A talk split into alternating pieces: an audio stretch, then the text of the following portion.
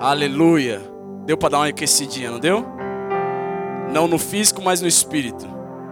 Isso é importante. Feche seus olhos rapidinho.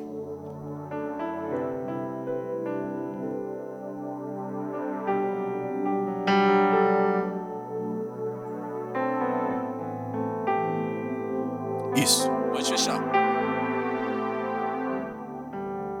Senhor Jesus, o Senhor é bem-vindo neste lugar. Nós te damos graças, Senhor, pela tua bondade, misericórdia, benevolência. Te agradecemos porque o Senhor é magnífico. O Senhor é tudo para nós. Nós pedimos que a palavra de hoje, Deus, alcance os corações em nome de Jesus. Todos dizem amém. Oração rápida. É bom às vezes. Aleluia.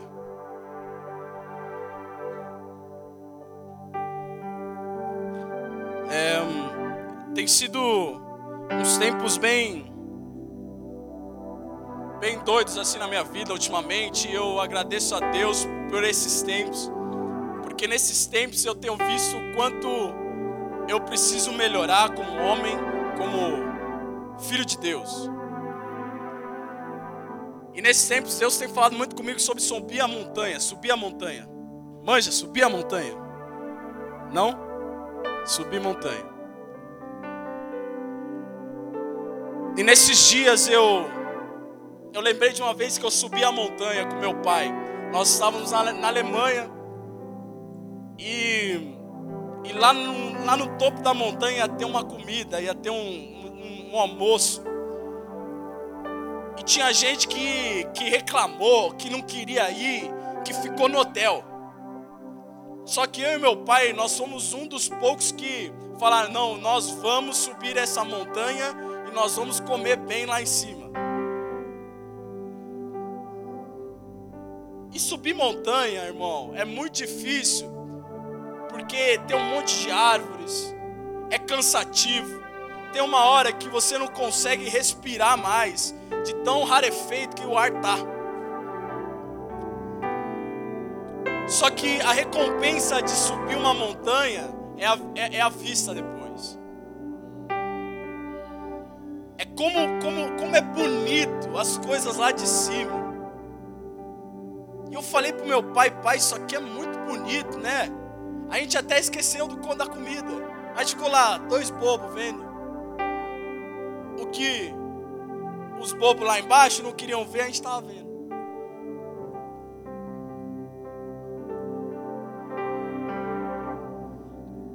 E Deus começou a falar umas coisas comigo. Sabe, Felipe? Em Miqueias 4 fala muito sobre isso, sobre subir a montanha. Vinde e subamos a montanha do Senhor e tudo mais. E eu queria rapidamente falar para vocês o quão importante é você subir essa montanha. Aqui a gente tem um, um povo muito bonito. Isso é muito bonito. Olha para a pessoa que está do seu lado e olha, isso é muito bonito. Bonita.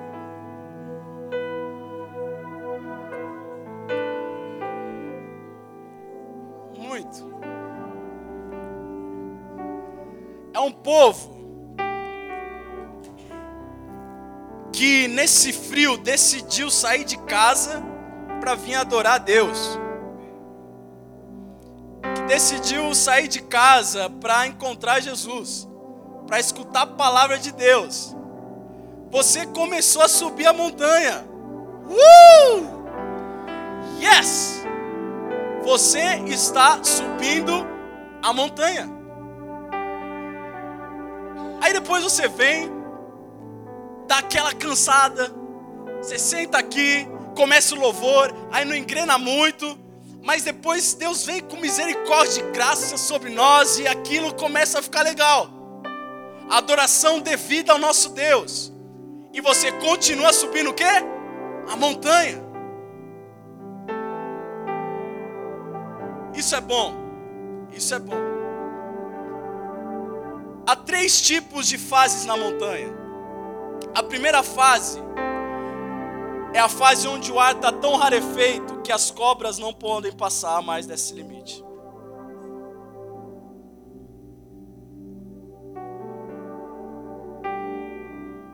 Cobras não podem mais ultrapassar esse limite, porque tá muito o, ar não está mais legal para elas, então elas não passam. Isso é bom. Vai chegar um momento na sua subida na montanha que as cobras não vão mais te alcançar, meu. Uh! Porque a palavra vem, diz que o diabo vem como uma cobra, né? De repente o diabo já não tem mais alcance sobre você, porque você está subindo the mountain.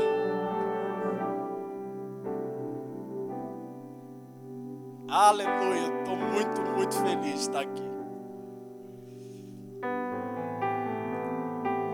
E a segunda fase da montanha é que acabam as árvores. De repente, em uma certa parte da montanha, você não vê mais árvores porque elas não crescem mais depois de algum de um certo limite. Aquilo que sustentava você já não te sustenta mais. Sabe o que tem sustentado a nossa geração? São elogios no Facebook ou no Instagram Quanto mais likes você tiver numa foto, mais feliz você está. Quanto mais curtida numa publicação no Facebook, mais feliz você está. Eu estou sendo amado. Aquele sustento já não mais, já não te faz mais feliz, já não, já não é mais suficiente para você. Então você ultrapassa essa, esse, esse limite e as árvores já não estão mais lá. E a próxima fase é a melhor. A próxima fase é que é a fase que você passa as nuvens. Uh! Essa fase é o que acontece normalmente na adoração. Quando você está declarando santo, santo, santo, santo, santo, santo, santo, santo, nós te adoramos. E sabe o que faz? Você não, você está acima das nuvens. Você não enxerga mais o mundo. Não, pera. Só eu amei isso. Você não enxerga mais o mundo. Chega um limite que você não enxerga mais o mundo e você vê aquela coisa maravilhosa que é o céu, que é a grandeza do teu Deus. Uau! Uau! Então eu quero começar te encorajando a continuar subindo a montanha até você chegar no nível onde você só vê nuvens e só você e o seu Deus são lá em cima. E aquilo, vai por mim, é o melhor lugar para se estar. O melhor. Eu queria que você fechasse seus olhos mais uma vez, amém? E eu queria que você começasse a, a se colocar nessa, nesse topo dessa montanha, onde você já ultrapassou as nuvens. Uau!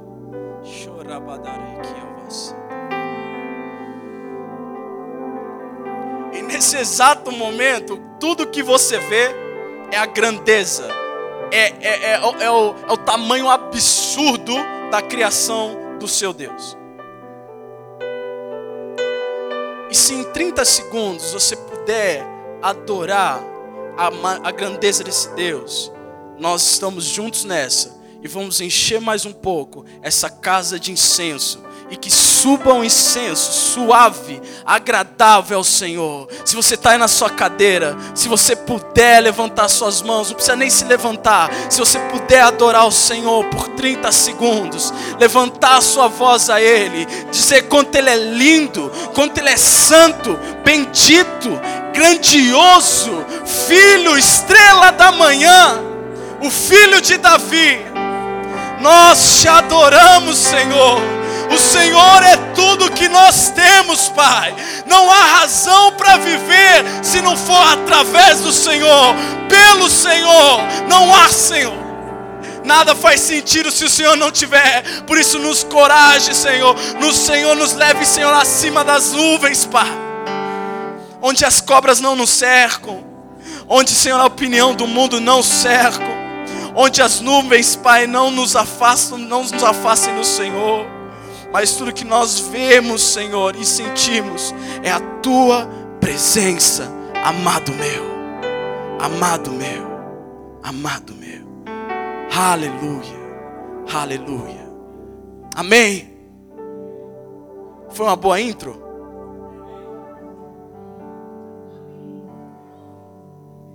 Legal. Valeu, Mila. Show. Intro acabou.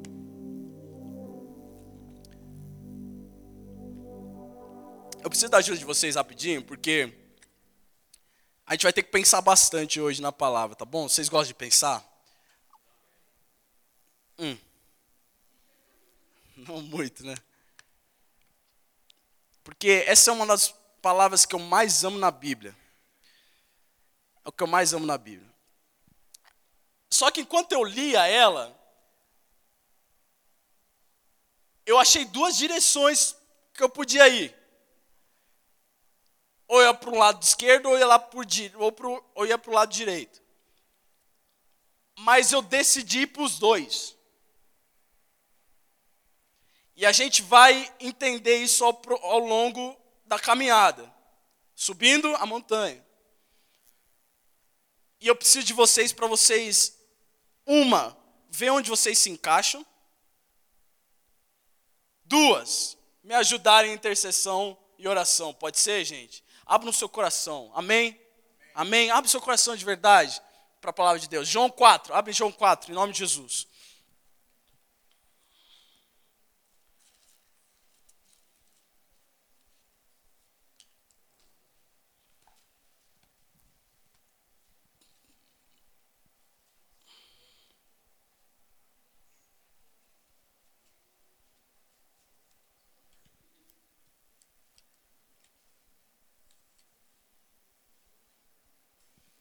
Amém? Você achou lá? João 4? Não muitos. Se você não tem Bíblia, tem o telão. Fique em paz. Mas vamos ler, João capítulo 4. Quando, pois, o Senhor veio a saber que os fariseus tinham ouvido dizer que Jesus fazia e batizava mais discípulos que João, se bem que Jesus mesmo não batizava, e sim os seus discípulos, deixou a Judéia, retirando-se outra vez para Galiléia. E era necessário atravessar a província de Samaria. Chegou, pois, uma cidade chamada Samaritana, chegou uma cidade, pois, chamada Samaritana, chamada Sicar, perto das terras que Jacó dera ao seu filho José. Estava ali a fonte de Jacó, cansado da viagem, assentara-se assentara Jesus junto à fonte por volta da hora sexta. Nisto veio uma mulher samaritana tirar água. Disse-lhe Jesus: Dá-me de beber. Versículo 8: Pois seus discípulos tinham ido à cidade para comprar alimentos. Versículo 25: Eu sei, respondeu a mulher, que há de vir o Messias, chamado Cristo. Quando ele vier, nos anunciará todas as coisas. Disse-lhe Jesus: Eu sou, eu, eu, eu, eu sou, eu que falo contigo. 27. Neste ponto chegaram seus discípulos e se admiraram de que tivesse falando com uma mulher. Todavia, nenhum disse que perguntas ou por que falas com ela. X. A primeira, a primeira parte que a gente tem que entender aqui é que nós somos os discípulos de hoje, amém? Não é muito animador. Amém? Uau, tem um. Os discípulos na época eram aqueles caras que dormiam quando Jesus dormia. Levantavam quando Jesus levantava. Esses doze eram os caras que falavam, ou melhor, eram, que, eram os que comiam quando Jesus comia e descansavam quando Jesus descansava eram os que falavam quando Jesus falava e ficavam quietos quando Jesus ficava quieto. Nós somos os discípulos de Deus na terra hoje que falam quando Jesus fala. E essa parte é importante, que ficam quietos quando Jesus não fala nada. Que se levantam quando Jesus manda para levantar, e que se assentam quando Jesus manda se assentar. Nós somos esses manos, só que em grande quantidade, não só doze. Mas há um pequeno problema nessa história. Nós seguimos o Jesus invisível hoje.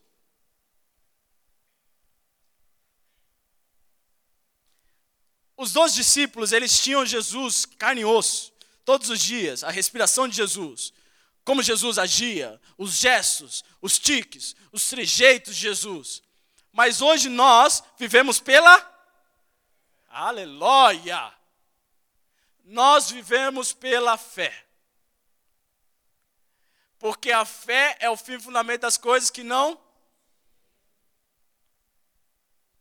Nós somos esses caras eu e você somos discípulos de Jesus, discípulos de Deus Pai, aqui na terra, que precisam falar quando Ele fala, andar quando Ele anda e se levantar quando Ele se levanta, mesmo não o vendo, que é a parte mais difícil.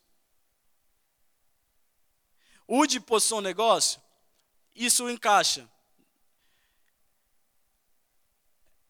Nele, nele, nele vivemos, existimos e nos movemos.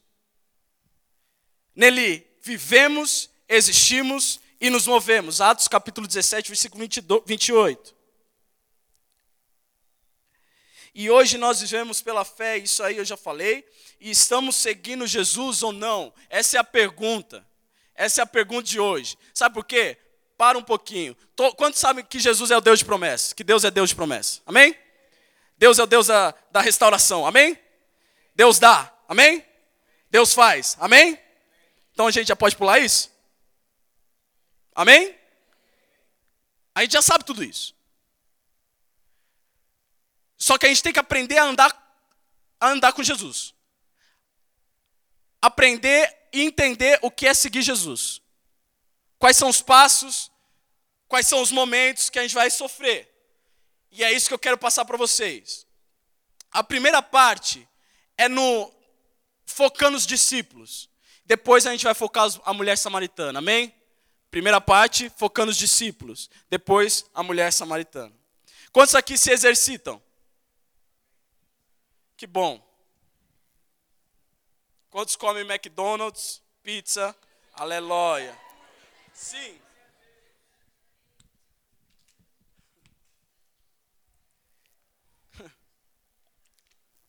Você tá ligado, vai sobrar para você, né? Quantos se exercitam? Vamos lá. Você que se exercita, sinceramente, eu, eu, eu me exercito. Eu corro, eu malho, eu, eu faço. Amém. Amém. Quando a gente se exercita, a gente entende que existem quatro tipos de pessoas que se exercitam quatro tipos de pessoas. Pessoa número um, aquele que malha, exercita, corre para ficar bonito, sarado. Cadê você? Muna, sabia? Eu, quando eu fiz essa pregação, eu falei, eu tenho certeza que só Muna vai levantar a mão. Aleluia, Senhor. Era uma revelação. Sinceridade. Aí tem aquela pessoa, o segundo tipo de pessoa que, que malha e se exercita porque quer comer. Ah, já tem muitos. Sim, você. Então, você que malha para comer, levante sua mão. Aleluia. Sinceridade. Calma que sua hora vai chegar. Espera. Vocês ficam aí.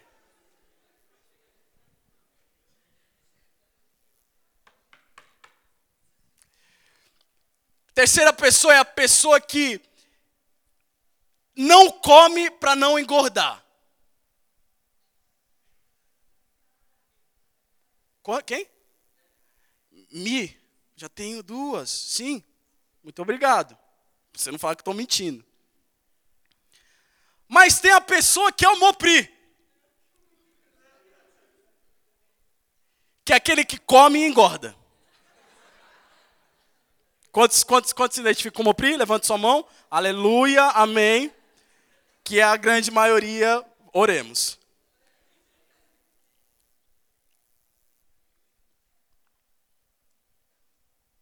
Isso tudo tem um contexto, gente. Vamos lá. Um belo dia,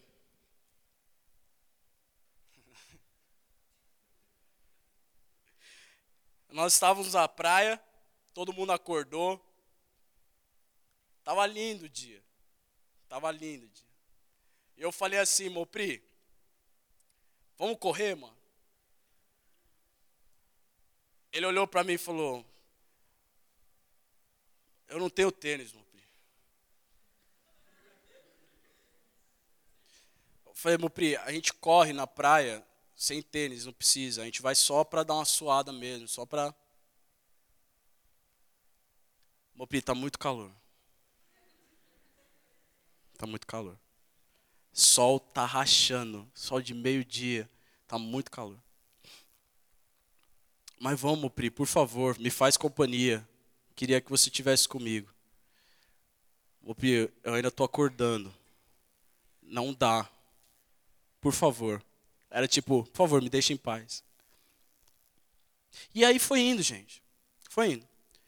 Resumindo, nós não corremos. Porque o Mopri não quis. E eu não queria correr sozinho. O lema do Mopri é. Aliás, o lema do, dos que malham é aquele famoso no pain, no gain, sabe? Sem perda, sem, é, sem ganho. É, como que é? Até traduzir aqui. Sem dor, sem ganho. Sem dor, sem ganho. Esse é o lema de, dos normais. O lema do Mopri é sem dor, sem dor. Tá ligado? tá ligado? Pô, sem dor, tá legal, sem dor. Ótimo. e aí eu meditando essa história toda, eu comecei a pensar o quanto a gente evita certas coisas, né, mano? O quanto a gente esquiva de certas coisas. Se você é igual eu, que evita muitas coisas porque elas são dolorosas, eu queria dizer para você que isso é normal. Quantos aqui evitam algumas coisas? Tipo, eu evito para não, não sofrer dor, porque eu não quero, não quero, não quero ter dor. Eu não estou mais falando no âmbito mais de, de academia ou etc. Eu estou falando de vida agora. Quantas vezes nós evitamos as coisas para não ter dor? Sabe aquela coisa tipo, ah, eu, eu, eu, eu não vou fazer isso porque talvez eu me decepcione ou talvez eu vou me esforçar muito por uma coisa que não vai dar muito certo. Eu tenho isso com, com, a, com a minha irmã às vezes. Porque a minha irmã às vezes hum, parece que nem é minha irmã às vezes. Porque ela briga comigo e eu não sei porquê. E a gente, tipo, tá num lado do outro, assim, no mesmo quarto. E às vezes a gente sai assim na mesma hora, sabe, na mesma hora. Tipo, os dois saem na mesma hora, um olha pro outro.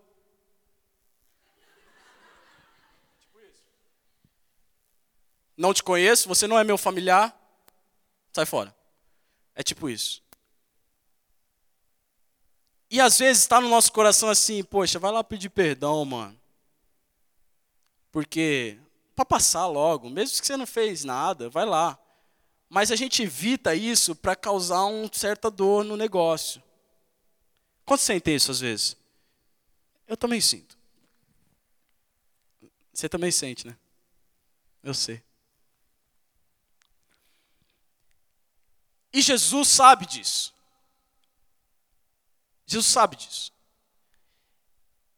E evitar as coisas, elas normalmente geram erro. Sabe por quê? Porque Jesus vai acabar uma hora ou outra, uma hora ou outra, te colocando bem no meio daquilo que você tem evitado. Vários rostos se identificando, tipo, oh my God. Ele vai fazer isso. Ele fez isso agora com os discípulos aqui. E nós vamos ler um pouquinho. Quando, pois, veio saber, no versículo 1, que os fariseus tinham ouvido dizer que Jesus fazia e batizava mais discípulos que João, ou seja, a galera começou a, escutar: ó, tem um Jesus aí que está batizando mais que João. Ó, ó, esse cara aí. Versículo 2 fala que, na verdade, se bem que Jesus mesmo não batizava, e sim os discípulos. E versículo 3: deixou a Judéia e retirando-se outra vez para a Galiléia. Então Jesus aqui é o perfeito exemplo de humildade. De repente ele escuta que ele está sendo pop, pop, naquele lugar. Ah, Jesus está batizando mais que o povo e não sei o quê, e, e, e, nossa, Jesus é o fera. Sabe o que Jesus faz? Jesus vai, sai. Ele sai do lugar. E no versículo 4 ele fala: E era necessário, repita comigo, necessário necessário atravessar pela província de Samaria. Necessário. A gente vai entrar numa aulinha aqui rapidinho. Os judeus não se davam com os samaritanos. Nem a pau. Para os judeus, os samaritanos eram os caras que eram imundos, sujos, eles não mereciam. Eles eram zoados. Então, quando eles queriam ir para Galiléia, ou seja, eu, aqui aqui estava Judéia, aqui estava Samaria e aqui estava Galiléia. Amém? Para você sair da Judéia e vir para Galiléia, o que, você tem que fazer? Passar por Samaria. Então Jesus está falando aqui: eu vou sair da Judéia e vou para Galiléia. O que normalmente deveria ser feito era isso: sair da Judéia, passar por Samaria e chegar aonde? Na Galiléia. Era um trajeto de mais ou menos 70 quilômetros. Dois dias e meio, mais ou menos. Só que os judeus, parênteses, os discípulos, eles foram ensinados desde pequeno a não conversar nem chegar perto de samaritanos. O que que Jesus mandou eles fazer? Atravessar Samaria. Pensa. Normalmente, os judeus fariam o quê? Eles estavam na Judéia, eles passariam pelo Rio Jordão, Jericó e bababá e tal, e não sei o quê, para chegar na Judéia. Para o quê? Não passar por Samaria. Esse trajeto maior dobrava o tempo. Mais ou menos 130 quilômetros, cinco dias. Você que é esperto e malandro, qual que é o melhor caminho a ser feito?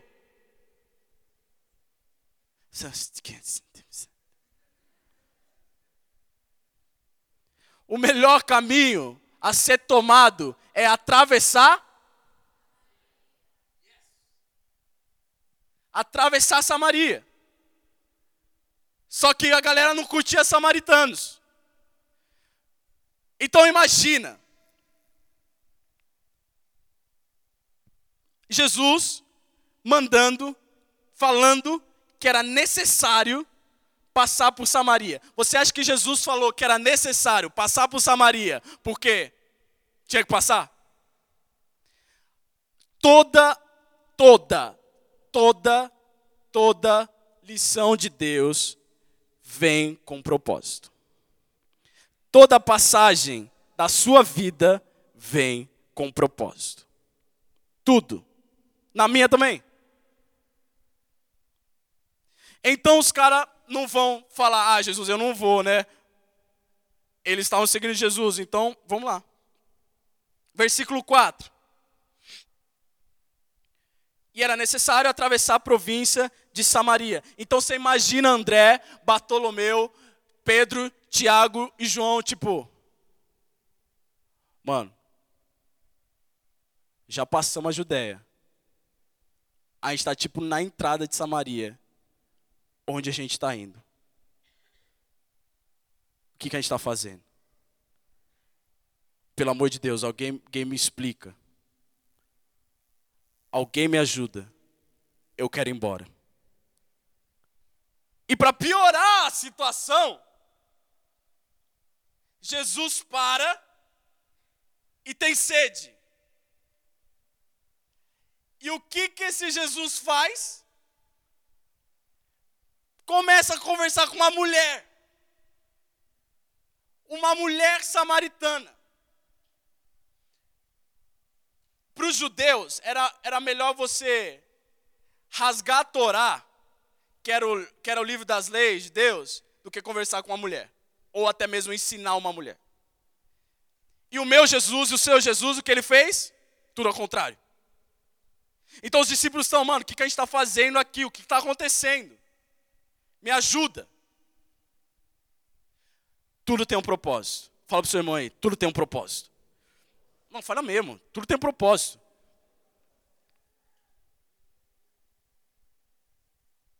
E a história piora.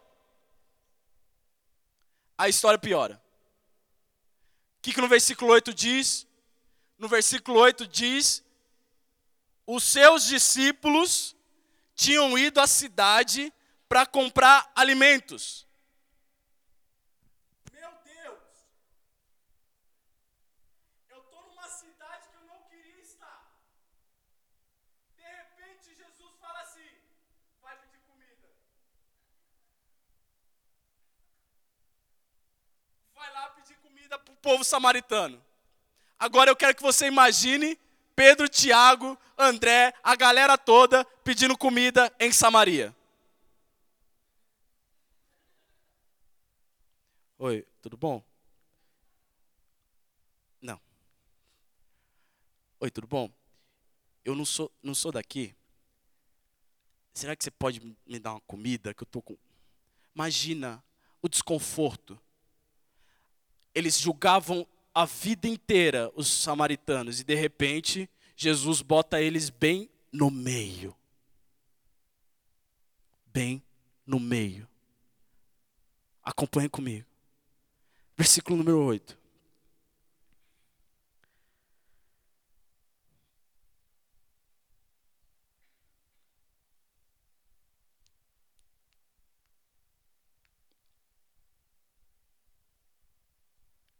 E, e a verdade é que seguir a Jesus é uma das coisas mais difíceis que existe no mundo, se não a mais difícil. E eu não quero iludir vocês aqui falando que vai ser fácil. Muito pelo contrário. Vai ser um tanto quanto desconfortável. Você vai ter que entrar onde você não queria. Você vai ter que fazer aquilo que você não queria fazer. Você vai ter que perdoar mesmo não querendo. Você vai ter que amar mesmo a pessoa, tipo, não sendo muito sua friend, sua amiga. Você vai ter que dar quando você quer receber. Você vai ter que ralar enquanto você quer ficar tranquilinho. E os discípulos, eles estavam experimentando isso naquele momento. E a história piora. A história piora. Os discípulos, eles voltam depois de de pedir comida e, e o que que eles veem? Jesus conversando com uma mulher prostituta. Uma soltinha. Uma mulher que tinha vários maridos. E eles olham para ela com com aquele rosto de tipo quem é você? E adivinha só o que a igreja tem feito ultimamente? A igreja tem olhado para as pessoas como se as pessoas não fosse, como se as pessoas não merecessem a cruz de Cristo, assim como você merece. As pessoas, às vezes a gente olha para uma pessoa e fala: ah, não, aquela pessoa, ela não é tão digna quanto eu. Aquela pessoa não passou o que eu passei. Aquela pessoa não merece. E no versículo 25, diz que a mulher sabia que viria um Messias. No 26, o Senhor começa a se revelar. Presta atenção nisso. O Senhor começa a se revelar. Ela fala assim: Eu sei que há de vir o Messias. E Deus fala o seguinte: começa a falar: Não, não, não, olha aqui, eu sou ele. Eu sou ele. E no 27 o que acontece? Nesse ponto, leia comigo. Neste ponto, chegaram os seus discípulos e se admiraram de que estivesse falando com uma mulher. Todavia, nenhum deles teve a coragem de falar: O que, que você está fazendo, Jesus?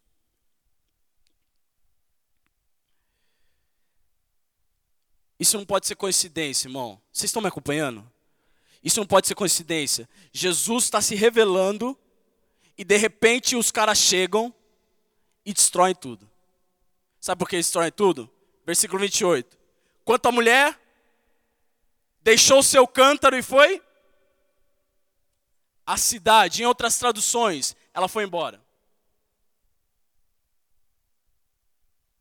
Eu quero trazer uma lição para vocês hoje de que o nosso olhar é poderoso. Da, da maneira que a gente olha as pessoas é muito poderoso. Aquela mulher estava tendo um encontro com Jesus Cristo, o próprio.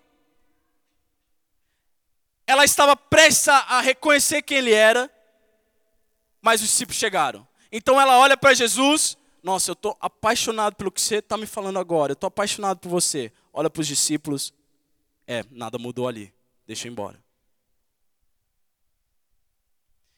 Amando a presença de Deus, mas com medo dos homens.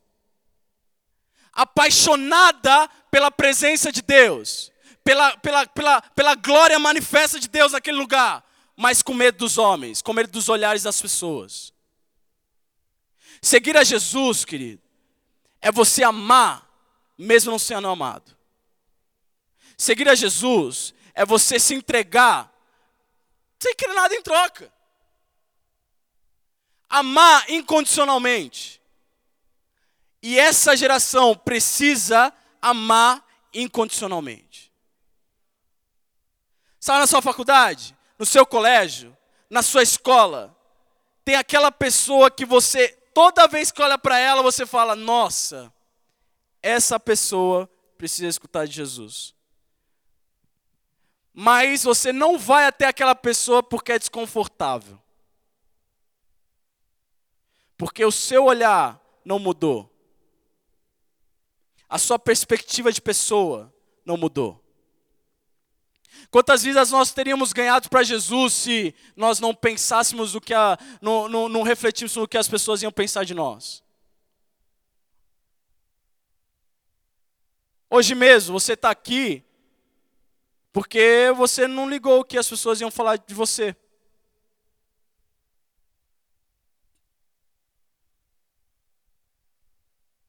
Mas você está aqui para entender que seguir a Jesus é um pouquinho desconfortável. Essa é a verdade. É um pouquinho desconfortável. Jesus vai começar a colocar você em lugares que você não queria estar. Eu tive uma conversa com a, com, uma, com a minha tia esses dias e ela perguntou qual que é o seu plano de vida, filho. E eu falei, tia, toda vez que eu faço plano de vida, Deus muda. Então, eu já coloquei tudo nas mãos dele. Não vou ficar mais matutando, brigando com Deus. O que ele quiser fazer, ele faz. E para a gente resumir um pouco, três características de, de, de seguir Jesus, eu queria que você ficasse um pouco comigo ainda. A primeira, seguir Jesus quer dizer te mandar para algo que você quer evitar. Evitar o seu problema. Quantos aqui querem evitar problema toda vez? Né? A gente evita problema. A gente sabe que o problema está lá, mas a gente evita ele, porque a gente, né? A gente não quer atravessar o problema. Número dois, seguir Jesus quer dizer andar em direção daquilo que você não entende. Se você está desse jeito, mano, eu não estou entendendo a minha vida. Eu não estou entendendo o que está acontecendo. Eu estou com medo do que está acontecendo. Você está chegando em Jesus. Quantos se identificam nisso? Nós somos jovens, gente. E eu tenho que pregar para jovem. Porque a nossa vida está assim. Tem gente aqui que está saindo do colégio, do colegial, fazendo faculdade daqui a pouco e não sabe o que fazer. Então você está tipo, ah, não sei para onde ir. E Deus te empurrando. Deus, para. Ai, Deus, acho que é melhor não, lá não. Eu não sei o que vai acontecer.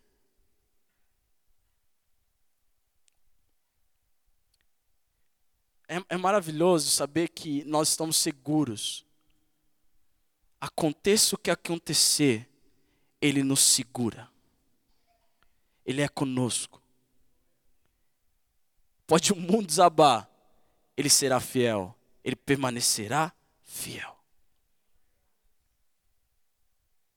Aqueles discípulos são assim. Eu não quero passar Maria. Para, por favor, não quero a gente não, não, não se bate lá. E Jesus falando, nós vamos por lá. E mais que isso, vocês vão procurar comida. E mais que isso, vocês vão me ver conversando com uma mulher. E vocês vão ter que amar ela.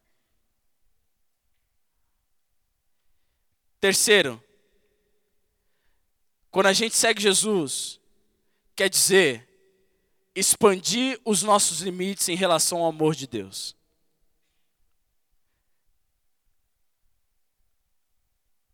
A gente não entende o amor de Deus.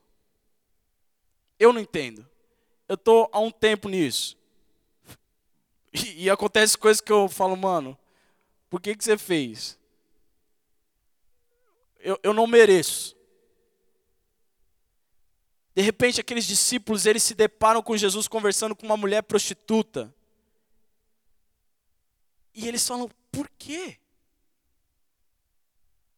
Por que você está falando com uma mulher samaritana e prostituta? Por quê? Como assim? Esse amor é demais. É, é, é muito amor.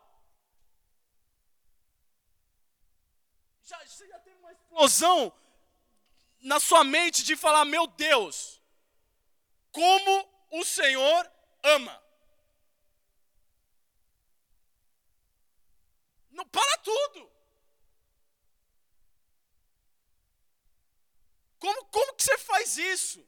Eu já vi prostituta se convertendo e entrando na igreja totalmente restaurada e levantando a mão, adorando.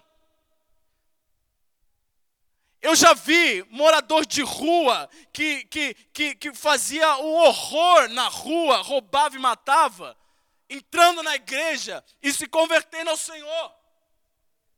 E de repente, naquele mesmo momento, Deus vem com graça e perdoa os pecados daquele cara. Quanto amor imensurável. Como você explica isso? Como você explica estar tá aqui, vivo, com uma roupa para se aquecer? Como você explica que no meio da caminhada, de repente, Jesus te encontrou?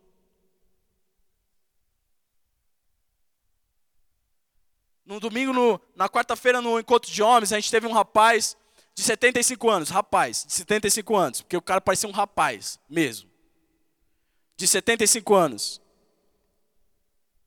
Ele falou: Eu conheci Jesus num culto, no encontro de homens, mas eu era ateu, odiava a Bíblia, não cria em Deus, não fazia nada. Mas num culto de homens, Jesus me encontrou. Uh! Como assim, gente? De repente, Jesus vem sobre um cara que nem acreditava quem ele era.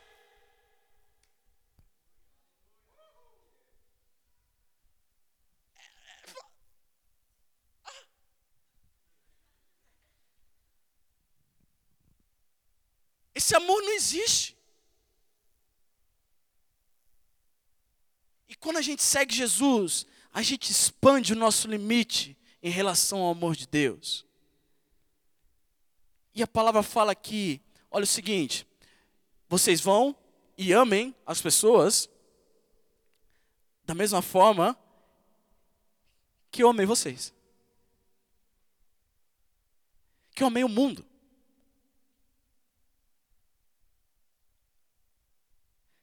Então, o negócio é o seguinte: continua seguindo Jesus, irmão. Não sai daqui por nada. Quando eu falo aqui, é o geral, essa vida. Essa vida de, de entrega, de busca, de, de, de, de oração, é porque é pelas pessoas tudo isso. É para que as pessoas tenham vida da mesma forma que você tem vida agora. Quantas pessoas sentem vazios, inexplicáveis, mas você pode se ajoelhar e falar: Deus, faz o seguinte, me enche. Eu vacilei, eu estou bagunçado, mas me perdoa e me enche. Uau! E eu vou ficar batendo essa tecla, porque olha, quando você entender o amor de Deus pela humanidade, você vai entender a jogada. Uma pessoa entendeu, glória a Deus.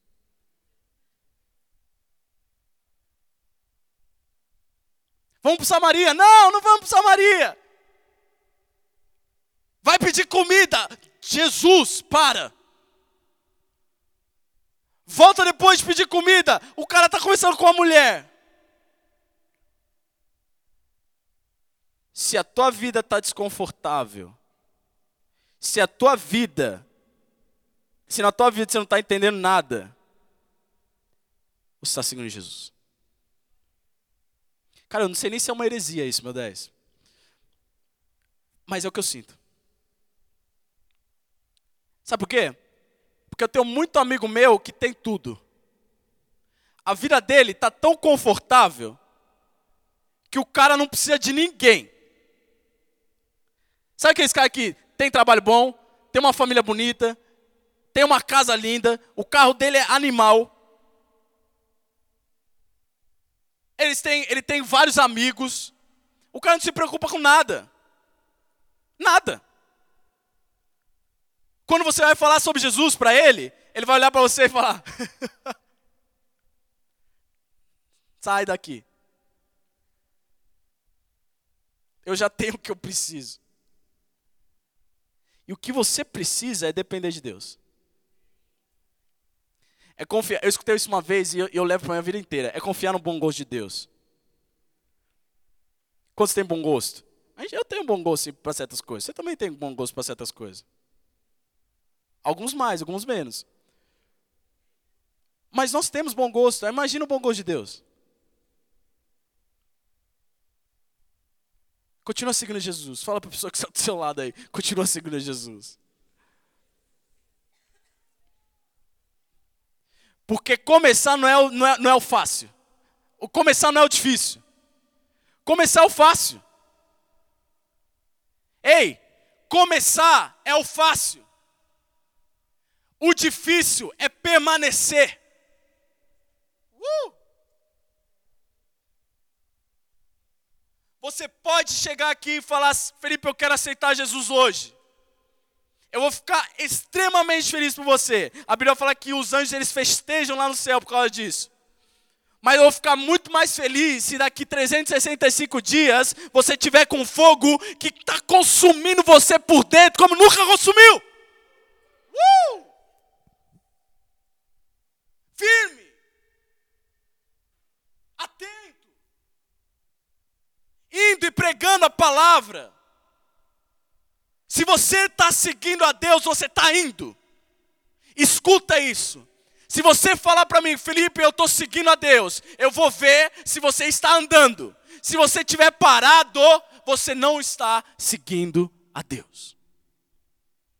o maior mandamento é a gente, o maior não, um, dos mandamentos de Deus para os discípulos quando ele ia para o Pai era é, é, é falar que ide, ide pregar o evangelho. Abraão, vai.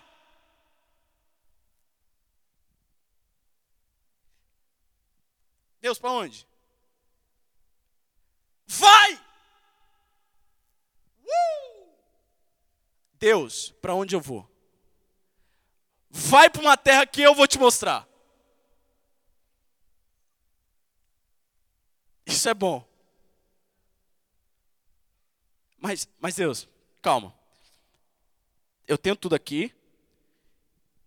O Senhor está falando para eu ir para um lugar que eu não sei onde ir. Abraão vai. E o cara é chamado de pai da fé por Tiago, no capítulo 2. Abraão, pai da fé. Vai, Abraão. Tá bom, eu vou. Não sei para onde, mas eu sei que você é comigo. Eu vou.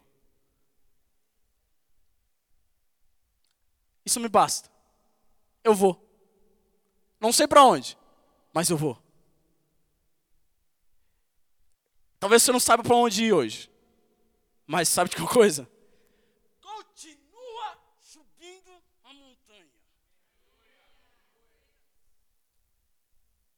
Continua. No meio da montanha você vai cansar. Mas continua vão haver problemas, dificuldades, desânimos, um monte de coisa ruim, adjetivos de coisa ruim aí. Mas continua, porque no final, uh,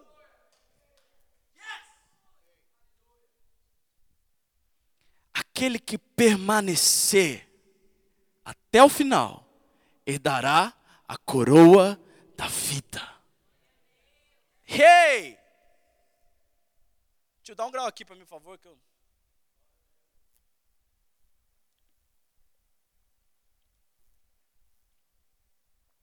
É isso. Seguindo a Jesus. Seguindo a Jesus, não é você ter tudo, não é Deus te dar tudo, não é você dar 20, Ele te dá 40. Não é você jejuar e ele vai começar a te abençoar. Seguir a Jesus é uma, por amor. Duas, gratidão. Sabe aquela coisa de eu sou grato, Deus, obrigado. O que eu não podia fazer, você fez por mim. Isso já basta. Três, depender. Vai, Abraão. Firmeza, é nós. Sara, bora.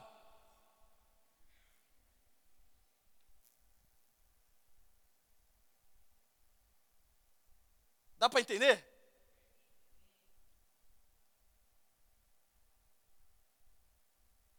Quantos aqui acham que estão seguindo Jesus ou não? Não sei.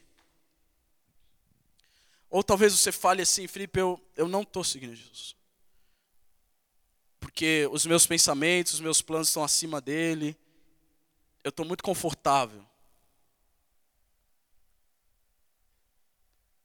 Sabe, o seu trabalho pode estar uma bagunça, a sua vida em geral pode estar uma bagunça. Mas se você puder entrar no teu quarto depois no final do dia e falar: Senhor, enche-me. Pode vir. Vem com a tua presença manifesta aqui. Vamos ter um tempo só nós dois aqui agora. E aquela, aquele quarto começa a. Manja que eu falo? Aquele quarto começa a mudar, as coisas começam a mudar, e o Espírito Santo começa. Mano, isso é papo de louco. Mas acontece.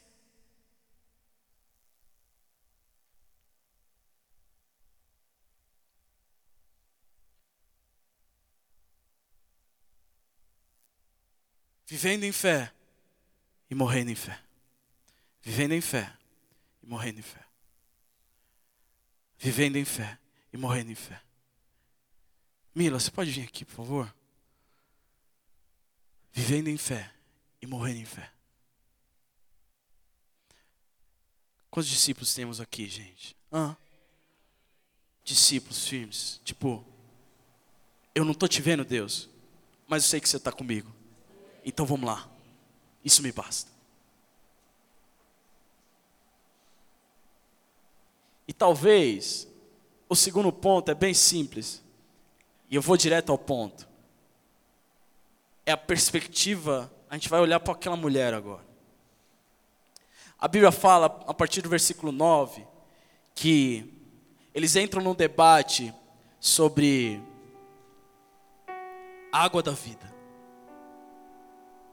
A água da vida.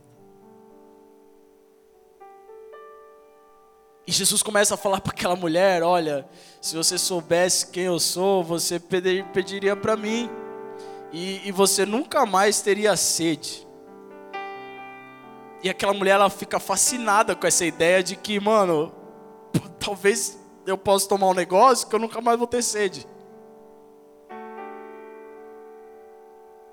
E para vocês falar que eu estou mentindo, versículo 9.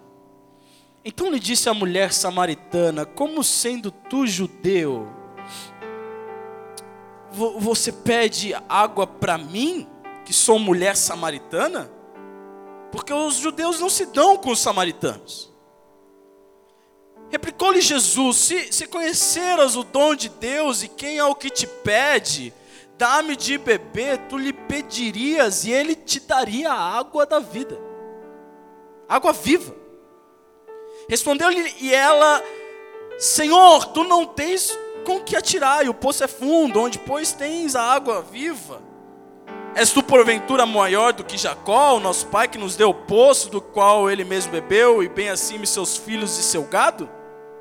Afirmou-lhe Jesus: Quem beber dessa água, nunca mais tornará a ter sede. Uh! Versículo 14: Aquele, porém, que beber da água que eu lhe der, nunca mais terá sede pelo contrário, a água que eu lhe der será nele uma fonte a jorrar para a vida eterna. Uh! Yes! Oh! Show, tiará. E disse-lhe a mulher: Senhor, dá-me dessa água, para que eu não mais tenha sede nem precise vir buscá-la.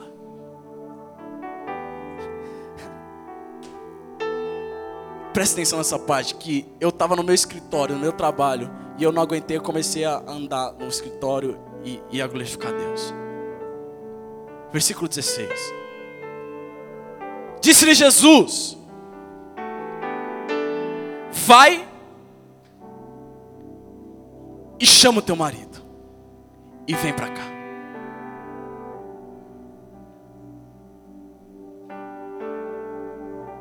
Vai e chama o teu marido e vem para cá.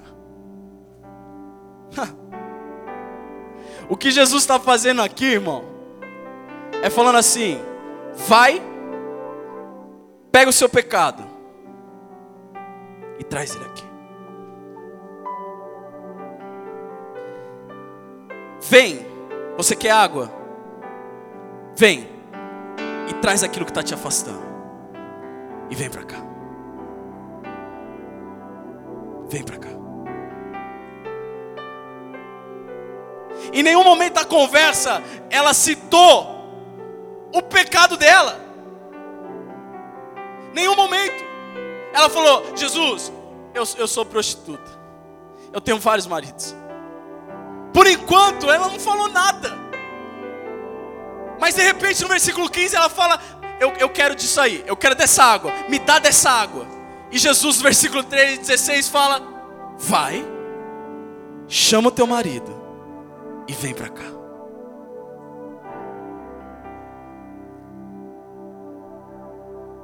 Versículo 17. Ao que lhe respondeu a mulher: Não tenho marido. Replicou-lhe Jesus. E replicou-lhe Jesus: Bem disseste, não tenho marido. Porque cinco maridos já tiveste, e esse que agora tens não é teu marido. Isso disseste com verdade. Ela fala: é, Jesus, eu nem tenho marido. A, a, galera, a galera que, que, eu, que, eu, que eu me relaciono é a galera que eu fico. Eu tenho alguns minutos com essa galera e depois eles me deixam. Eu nem, eu nem tenho marido. E, a, e aquela mulher começa de repente a explicar o pecado dela. Olha, olha isso. Para uma pessoa que ela acabou de ver. Um estranho, um estrangeiro. E uma simples palavra vem e traz o seu marido. Muda a história daquela Talvez o seu problema não é o marido. Talvez o seu problema é o seu namorado. Ou o que vocês fazem. Talvez o seu problema é não perdoar sua família. Talvez o seu problema é mentir quando você tem que falar a verdade. É ser você e não uma máscara. Vem traz seu marido. Vem traz seu marido. Vem traz seu marido. Jesus, eu quero água da vida. Eu não quero ter mais sede. Eu não quero mais ter sede. Se é você, levante sua mão. Se é você, levante sua mão. É isso aí. É isso aí. É isso aí. É isso aí. Felipe, eu tenho, eu tenho umas coisas que me impedem de chegar até a água da vida. Eu não entreguei meu marido ainda. Se é você, levante suas mãos, sua mão. E mais que isso, para que Deus te veja, porque, sabe, eu, eu, eu, eu tenho a certeza de que aquilo que está fora de nós prova o que está dentro às vezes. E esse é o momento. Se é você, levante-se. Aleluia. Aleluia. Chorabadararas.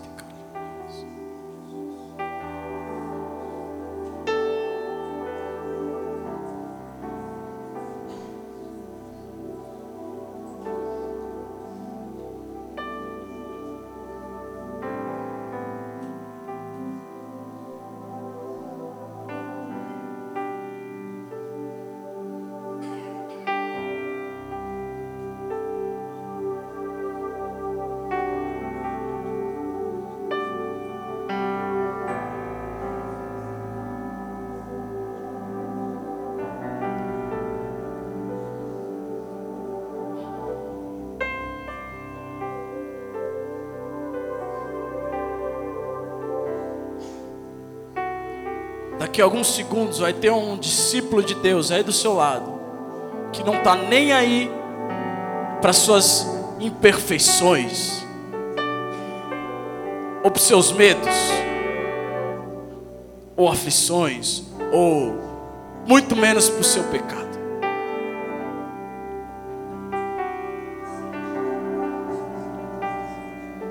E se é você Traz o seu marido, coloque-se de pé em nome de Jesus. Em nome de Jesus. Em nome.